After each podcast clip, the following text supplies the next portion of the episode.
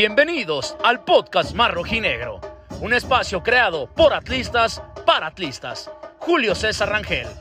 y Javi Beas les dan la bienvenida a Un Fiel Dice. ¡Arrancamos!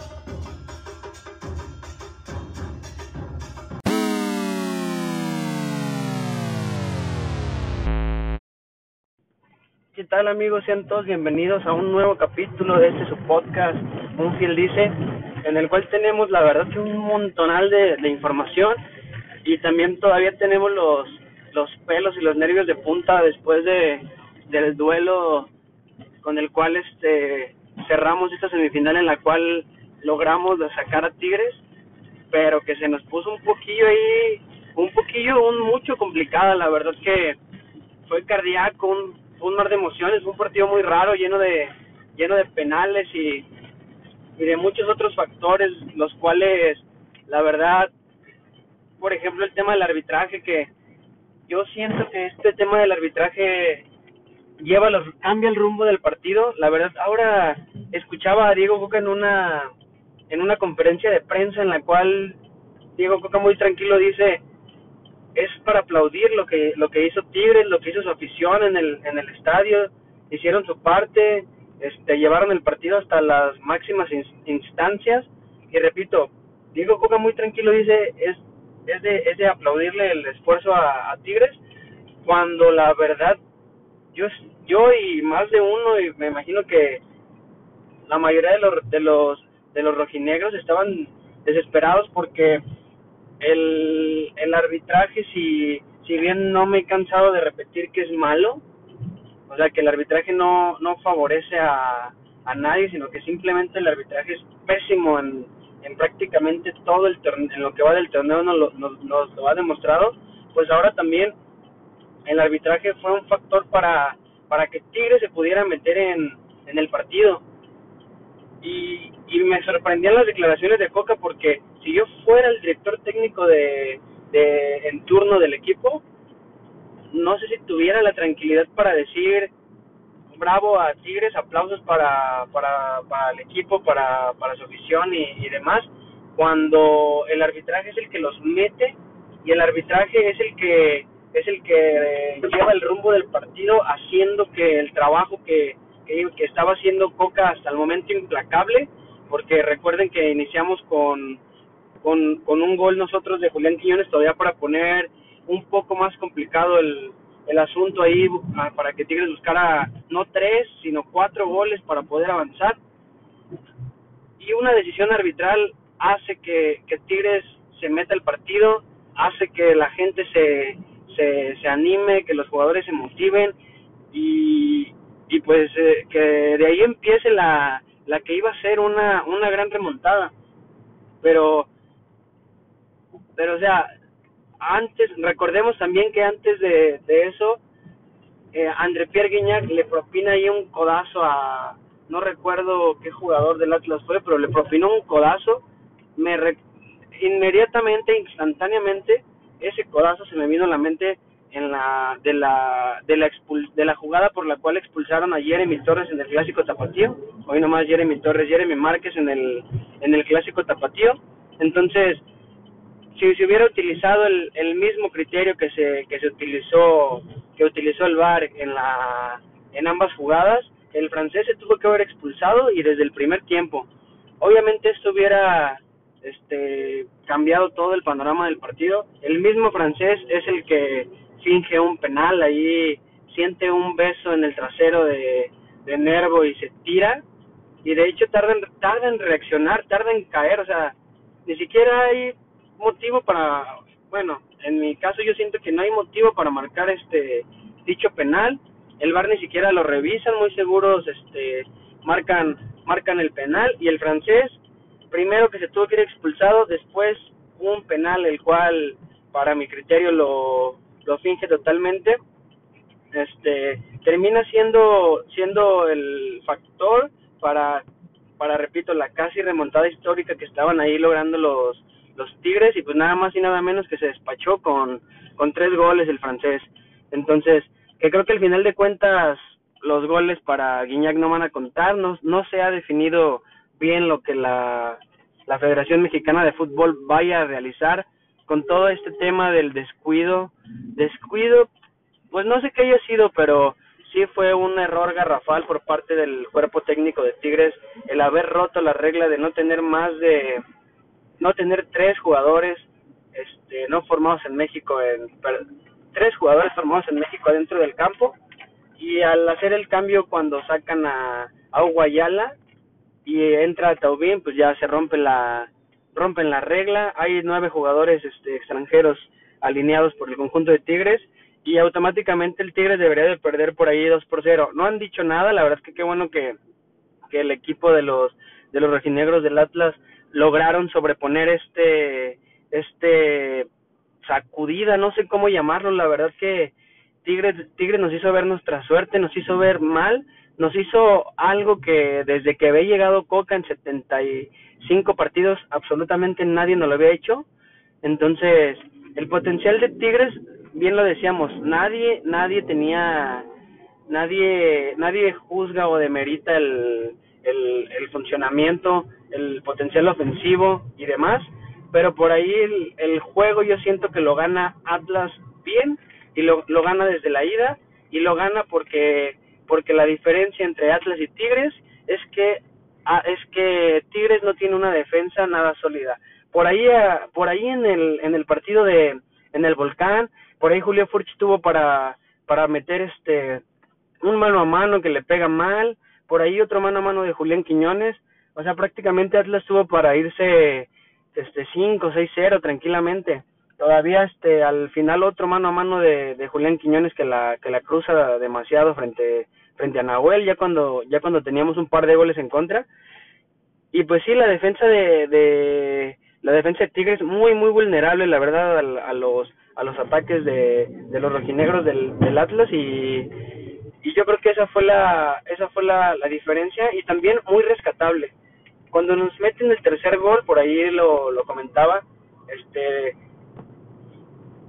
fue una una cuestión de Anderson Santamaría se quita la máscara y como que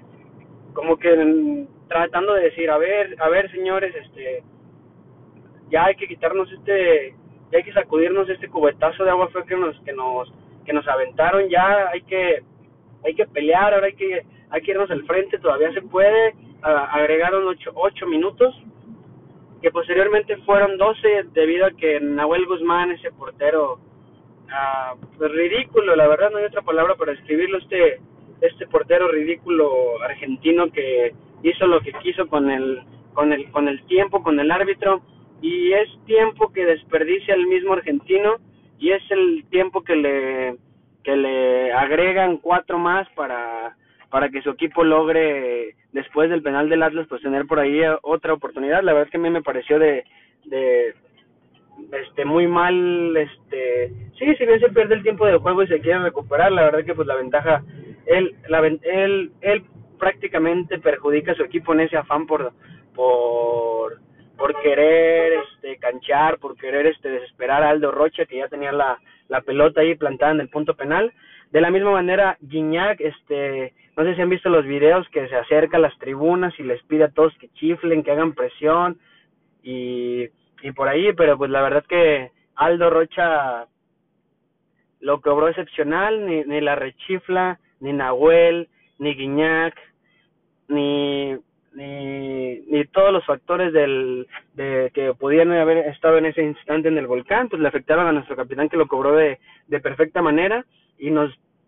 y nos llevó con ese gol a, a finiquitar el partido y pues estar en una, en, en, en, una final. Y la verdad que gran presión la de la de Aldo Rocha porque recordemos que el torneo pasado metió un gol al vecino a la Parenca después de haber fallado un penal una o dos jornadas atrás, no, no, no recuerdo, no recuerdo bien, pero falló un penal y posteriormente el día del clásico agarra la pelota. Yo y me imagino que varios aficionados con miedo, con el temor de ay caray, pues ya había fallado un penal en esta hace hace un par de semanas en esta temporada y lo ejecuta de una manera espectacular ahí con el con el cobra la panenca sobre sobre Gudiño, que yo creo que nunca se le va a olvidar ni a él ni a, ni a nosotros y, y ni a los aficionados de ahí enfrente. Pero pues bueno, ya pasando un poquito más al, al tema de, de la final, estamos en, estamos en la final, carajo, por la por segunda ocasión consecutiva. Valió la pena los, los 70 años, ¿sí o no, mi, sí o no, mis rojinegros? La verdad que esta transformación de Orlegui va, pero, pero a rienda suelta. Entonces, no hace más de seis meses estábamos disputando este, una final con la cual logramos nuestro segundo campeonato y apenas seis meses después estamos ya peleando por nuestro tercer campeonato. Y la verdad que estamos, yo creo que, que no nos la creemos, estamos emocionados, estamos, a mí la verdad se me eriza la piel nada más de saber que podemos ser bicampeón, cosa que, que ni el equipo de la década ha podido, lo, lo pudo hacer en su, en su momento, esos Tigres, el vecino tampoco lo ha podido hacer, ya sabemos que sus máximos logros se remontan a los 50, 60, pero de ahí, de ahí, de ahí en más no son un, un, un, no son un equipo,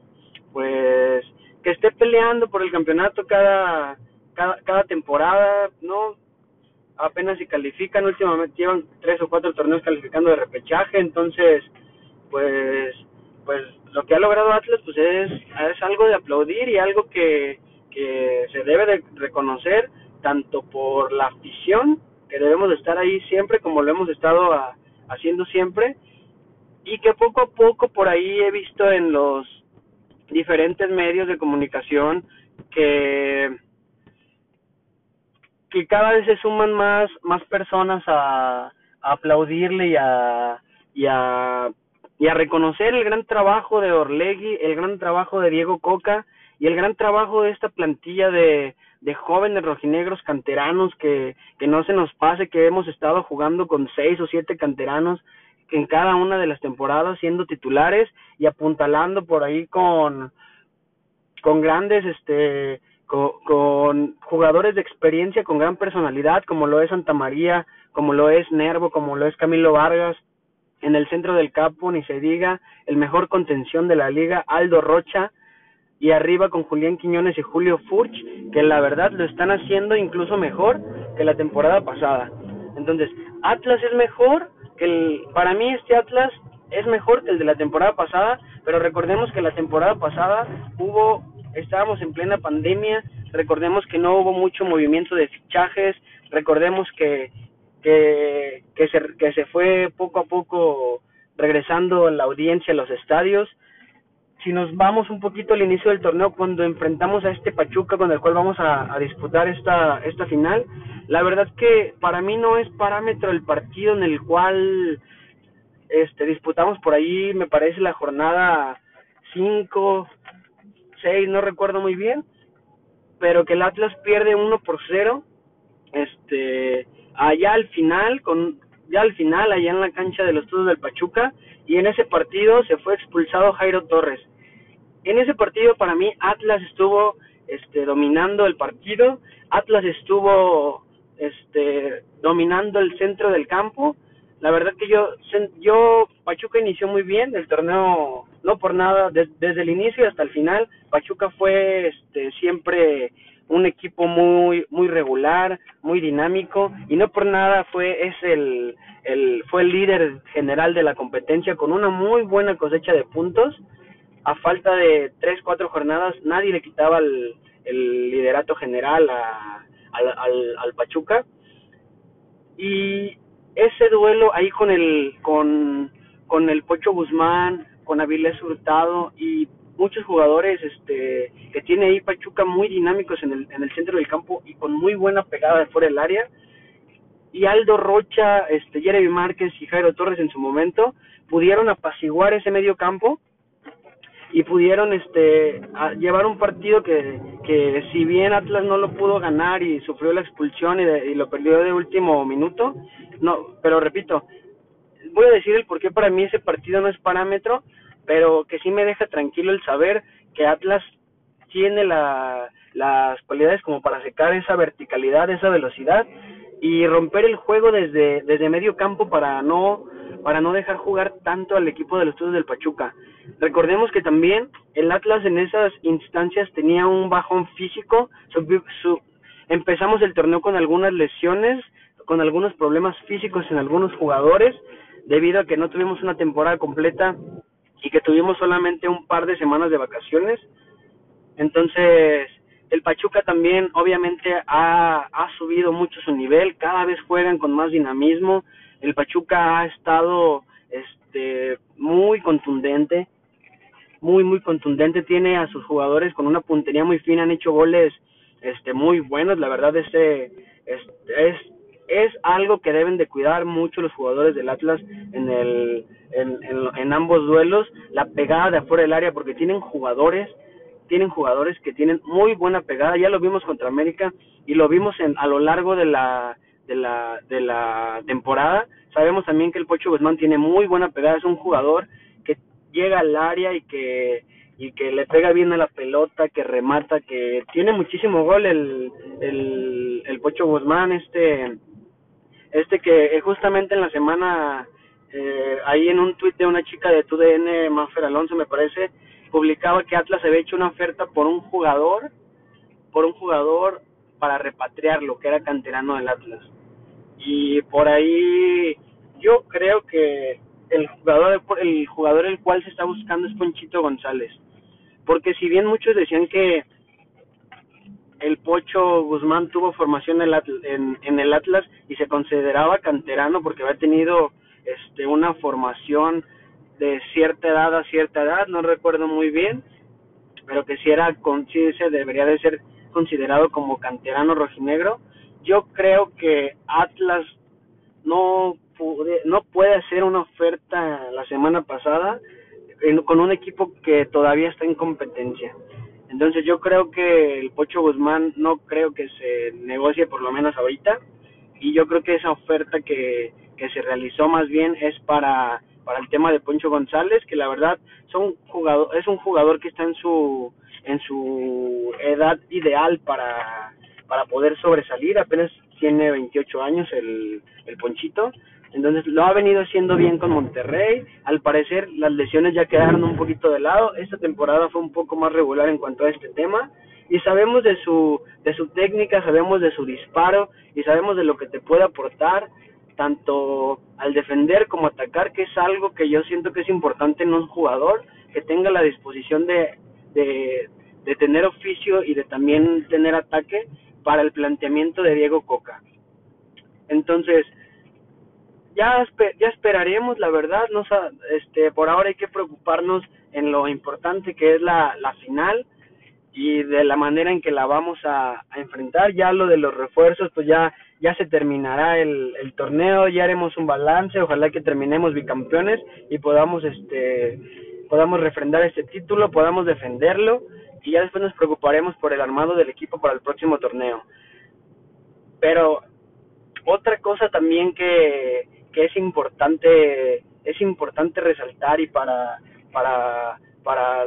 para toda la afición y para y para los rojinegros del Atlas es que he escuchado por ahí algunos este algunas personas que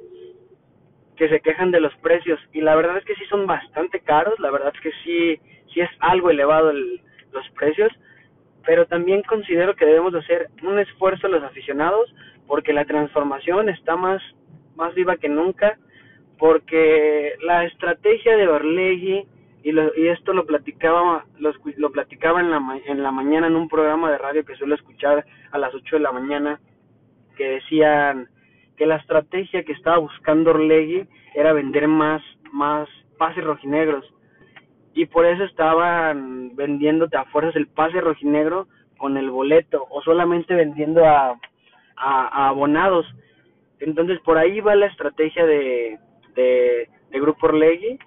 y, y pues tienen que aprovechar porque la verdad este es ahora, es ahora nunca. Y aparte los aficionados tenemos que defender con orgullo este campeonato que nos costó 70 años. Y lo estamos defendiendo el campeonato no en un torneo, porque en, en, un torneo ni siquiera nos pegó la campeonitis, lo estamos defendiendo en una final, en una final en el siguiente torneo y lo podemos refrendar siendo el bicampeón del fútbol mexicano, señores. Entonces, si esto no los motiva, entonces, pues ahora sí que, que no sé qué les puede motivar más. Claro, si tienen la posibilidad, no estoy diciendo que, hay veces que simplemente cuando no se puede, pues no se puede. Pero yo considero que los rojinegros son muy metidos con, con el equipo y que siento que sí, sí, sí se puede buscar la, la manera para, para poder este, estar ahí con el equipo, apoyar y, y pues como les repetía, defender este, este título que tanto, tanto nos costó amigos. Entonces, pues ahora sí que, que, que pues ya, no, ya nosotros ya tenemos nuestros, nuestros boletos, este, vamos a estar por ahí temprano, temprano ahí en el, en, en el estadio, sabemos cómo se pone un mundo de gente, si nos ven por ahí por las inmediaciones de, del Estadio Jalisco, por los alrededores, pues ahí nos, ahí nos echan un saludillo, este, ahí nos piden un, que les mandemos un saludo ahí en el, en el próximo capítulo del podcast, que lo haríamos con muchísimo gusto, ya saben, y pues, y pues, y pues también pues ahí pedirles que, que, que, que sigan apoyando este, este proyecto, que nos ayuden a compartir, que nos sigan en todas nuestras redes sociales. Prácticamente en todas las redes sociales estamos como un fiel dice, un fiel dice podcast, YouTube, Instagram, Facebook, Twitter y nuestro canal de YouTube que en el cual también hemos estado por ahí subiendo subiendo algo de contenido y pues nada más que, que agradecerles este por su atención en este capítulo queremos ser breves queremos ser, ser breves, también este por ahí el Javi hoy hoy tuvo un compromisillo, pero pues ya eh, el chiste es estar platicando aquí con ustedes, sacar el compromiso, no quedarles mal con, con este contenido que, que muchos ya no, me alegra la verdad bastante el que muchos me, me escriban para decirme, oye, ¿cuándo sale un nuevo capítulo? Oye, esto, y la verdad que agradecido con todos ellos por, por la atención y por, todo, por toda su participación. Y pues por aquí nos vemos el, el viernes. Por aquí nos vemos el, el, el viernes para dar la retroalimentación del partido de ida. Ojalá, ojalá que, que nos llevemos una, una buena ventaja para el partido de, de, de vuelta. Ojalá y que nos salga un partido igual de, de espectacular como lo, como lo realizamos contra Tigres en la, en la ida. Si bien Pachu, si bien Pachuca es un equipo con una buena verticalidad y un buen dinamismo en la, en la ofensiva, es similar, yo siento que es similar a, a, a Tigres. Tigres también tiene, eh, o incluso hasta más potencial este, en la ofensiva. Lo que no tiene Tigres es un medio campo tan dinámico como lo tiene Pachuca para, para hacer unas, unos contragolpes y unos traslados de pelota a tanta velocidad. Pero yo considero también que América lo hicieron ver muy mal, pero América tiene unas defensas este que esta temporada simplemente no se les dio nada. No por nada iban en último lugar y, y estuvieron ahí batallándole para llegar a hasta hasta esas instancias. Sorprendentemente en América llegaron hasta semifinales después de ser el coleros algunas cuantas jornadas. Entonces por ahí yo confío en que los muchachos de Diego Coga y el parado que, que hará nuestro director técnico va a ser positivo. Y pues va a ser este un partido parejo sí disputado también por el dinamismo de ambos equipos y por los estilos de juego diferentes. Pero confío en que en que nos vamos a llevar este una una ventaja de aquí del Estadio Jalisco para cerrar con todo allá en el en el en el estadio en el estadio de los Todos del Pachuca. Pues bueno amigos, este nos vemos el, el viernes. Ah, antes también antes que, que nada, quisiera este este miércoles miércoles mañana mañana este en punto de las 8 de la noche vamos a estar por ahí por el canal 58 de Canal 58 de AM, por si nos pueden sincronizar. Vamos a tener ahí una pequeña participación con nuestros amigos de la manada, la manada rojinegra podcast. Entonces, ahí los esperamos si tienen chance de, de sintonizarnos en punto de las 8. Este, también en diferentes redes sociales lo, lo publican, por ahí lo voy a estar compartiendo en los links para que estén atentos. Y también no olviden mandarnos su pronóstico. Yo, yo pronostico que nos vamos este, a ir de, de, de aquí de Guadalajara 3-1, señores. 3-1. Por, ahí, ahí, por favor, háganos el favor de... Voy a publicar en las distintas redes sociales para que nos hagan el favor de dejarnos su, su, su pronóstico para el partido. Y pues no olviden que mil veces arriba el Atlas y pues ahí andamos a la orden.